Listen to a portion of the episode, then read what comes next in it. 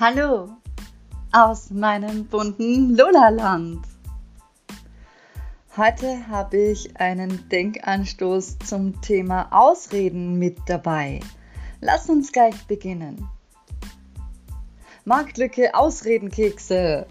Knister, knister, Kekseweisheit. Welche Ausrede knistert heute aus dir heraus? Ein fröhliches Ich kann nicht, weil ich heute rote Socken anhab? Oder ein ernstzunehmendes, weil der Hamster gerade schläft? Oder ein leider nein, weil ich nicht kann, mir ist schlecht vom Ausredenkeks? Tja, wann brauchen wir eigentlich eine Ausrede? Es kommt ganz darauf an, wie der Status der aktuellen Situation lautet.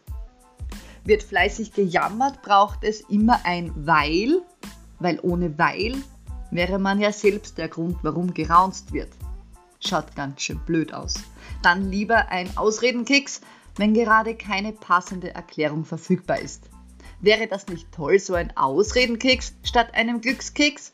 Als ich noch zur Schule ging, die Oberstufe versteht sich, hätte ich jede Menge davon brauchen können. Am besten wäre es gewesen, ich hätte dem Lehrer dann einfach einen Ausredenkeks auf den Tisch gelegt und er hätte die Antwort selbst entknistern können, warum ich schon wieder nicht da bin. Ob er sich gefreut hätte? Ich weiß es nicht. Gerade habe ich zugesehen, als jemand einen Glückskeks vernascht hatte. Lustigerweise war es jemand, der denkt, mit dem Glück nicht viel am Hut zu haben.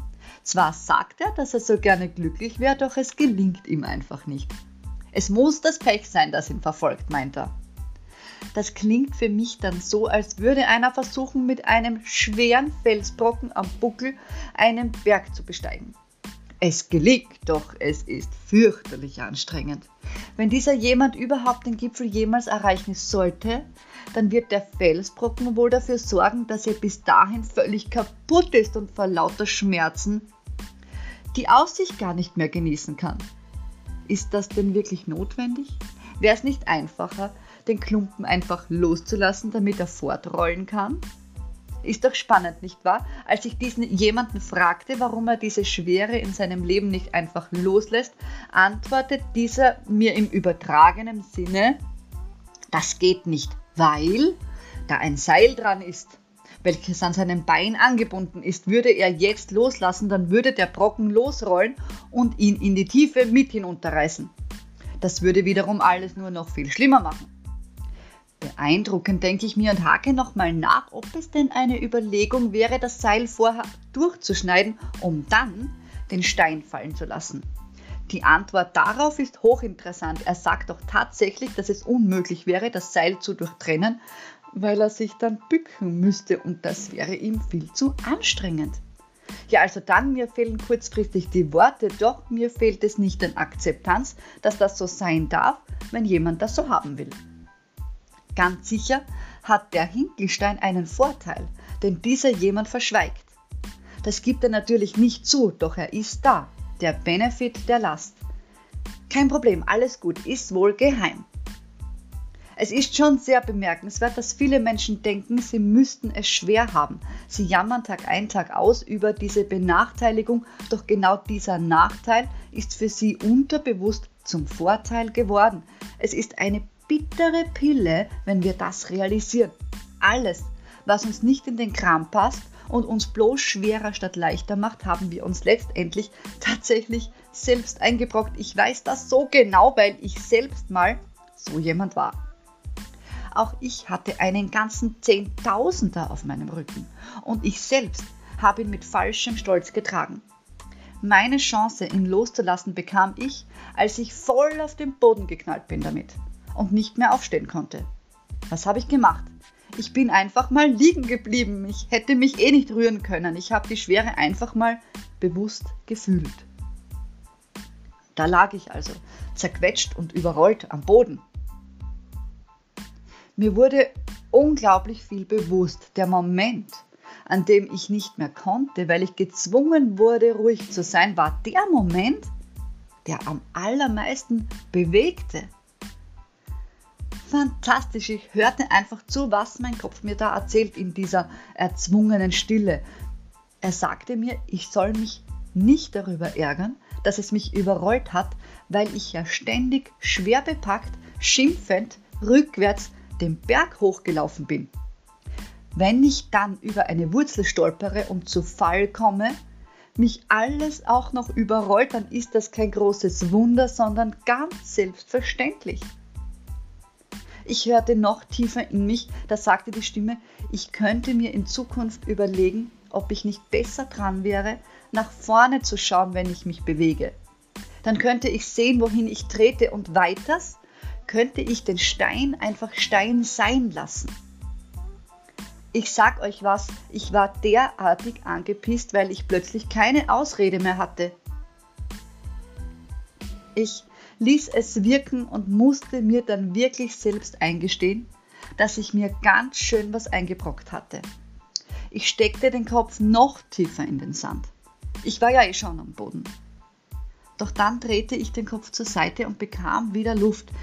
Ich begriff, dass all die negativen Gedanken tatsächlich Vorteile hatten. Ich konnte meine Misere immer gut erklären und alle stimmten mir zu, dass es schrecklich war. Dann fragte ich mich, was denn passieren würde, wenn ich mir selbst verzeihe, dass ich es mir nie wert war, das zu tun, was ich eigentlich wollte. Diese Frage schickte ich durch meine gesamte Vergangenheit und überlegte, was ich denn getan hätte, wenn ich immer das gemacht hätte, was ich wollte. Es war ganz schön viel, was ich da anderen zuliebe getan habe oder mir auferzwingen ließ. Ich war mir selbst kein besonders guter Freund. Gleichzeitig fühlte ich keine Reue oder Trauer darüber, sondern wurde noch ruhiger. Ich atmete sogar, sogar noch tiefer und entspannter, als ich begriff, dass all das gut war, denn ansonsten hätte ich diese Chance nicht bekommen, neu anzufangen. Nun war da die Frage, wie ich denn überhaupt hochkommen könnte. Aber auch da bekam ich schnell eine klare Antwort. Wenn ich warten würde, bis ich mich vom Sturz erholt hätte, dann könnte ich mich einfach ein kleines bisschen hin und her bewegen. Umso mehr ich hin und her wanke, umso mehr Momentum würde ich entwickeln um dann, wenn ich im Schwung bin, einmal kräftig anzuschubsen. Zack, würde der Stein ins Rollen kommen und genau so war's. Genau am selben Punkt war nun dieser jemand, der wohl begnadeter Ausredenkeksproduzent hätte werden können. Begraben unter zig Steinen kein Ausweg in sich, doch woher kommen eigentlich diese Steine? die auf unseren Rücken kleben und wie können wir sie wieder wegmachen? Wir müssen erkennen, dass wir all die Steine selbst aufgesammelt haben und freiwillig tragen. Das ist unumgänglich. Anfangs haben wir vielleicht nur kleine Steine in die Hand genommen, bis wir alle Hände voll hatten. Dann haben wir sie uns auf den Rücken gepackt, denn das fiel uns leichter. Als wir dann die Hände wieder frei hatten, haben wir jedoch wieder nur Steine gesucht und in den Rucksack zu den anderen getan. So lange, bis aus dem Rucksack ein gewaltig großer Brocken wurde. Das alles passierte so schleichend, dass wir uns häppchenweise an diesen Zustand gewöhnt hatten. Die größte Überwindung allerdings ist es, so tapfer zu sein, dass wir uns eingestehen, dass wir es sogar genossen haben, bis zu einem gewissen Grad, wenn einer vorbeikam und uns mit bemitleidete, wie schwer wir doch tragen würden. Wir haben das dann fast als Kompliment aufgefasst, wenn einer gesagt hat, boah, du bist aber stark, was du alles aushältst. Ha, und genau das hat unserem Unterbewusstsein geheuchelt, dass wir total super sind, weil wir ja ach so stark sind, solch schwere Bürden zu ertragen. Doch genau das Gegenteil ist der Fall. Nicht unsere Stärke hat uns zum Packesel gemacht, es war die Schwäche, es uns nicht zu erlauben, unbeschwert durchs Leben zu gehen. Wir dürfen uns selbst dafür verzeihen, dass wir uns runterziehen haben lassen, um wieder in unsere Kraft zu kommen. Nur wir selbst entscheiden, was auf unserem Rücken landet. Es ist so schön, Mensch zu sein, denn wir dürfen im Gegensatz zu anderen Lebensformen entscheiden, was wir Zeit unseres Lebens tun. Würde der echte Packesel entscheiden dürfen, würde er niemals so schweres Gepäck herumtragen. Er ist doch nicht blöd. Wir Menschen bürden uns selbst auf, was wir ertragen müssen, obwohl wir eine Wahl haben. Wir entscheiden, wie wir gehen, wie es uns geht und was wir tun. Wir rühmen uns damit, benachteiligt zu sein, weil es uns Trost und Aufmerksamkeit von außen bringt, aber Trost und Mitleid sind auch nur Steine, die zwar kurzzeitig glitzern und funkeln, aber dann matt und fahl ebenso im Rucksack landen. Es wird immer schlimmer, wenn wir nicht einsichtig werden wollen, dass wir es selbst waren, die uns niedergehalten haben. Der Moment, wo nichts mehr geht, der ist ein Ende, ja, aber ein gutes Ende.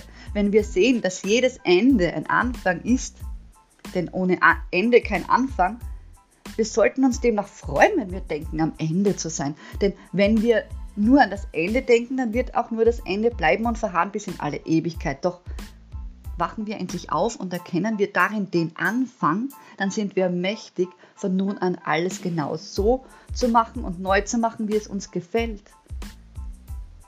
Am besten tun wir dann genau das Gegenteil von dem, was wir bisher gemacht haben. Das macht unter Umständen unumständlich glücklich. Wenn du auch jemanden kennst, der unter diversen Ausreden leidet, dann schick ihm doch einfach meinen Artikel. Vielleicht hilft es und womöglich kann er diese Zeilen brauchen.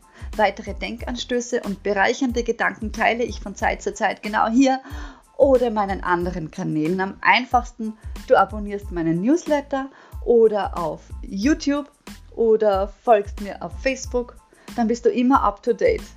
Ich wünsche dir von Herzen alles erdenklich Liebe und hier passend zum Thema kein Ausredenkeks äh, oder Glückskeks, sondern ich hätte einen Stein für dich, ein Stein für dich. Halte dich von negativen Menschen fern. Sie haben ein Problem für jede Lösung. Was für ein toller Stein, nicht wahr? Der Einstein. Ein unendlich großer Geist. Und obendrein war er völlig natürlich und logisch Vegetarier. Großer Geist, große Taten, unendlich großer Geist, unendlich großes Sein und sein lassen. Komm bald wieder, ich würde mich freuen. Deine Lola Love.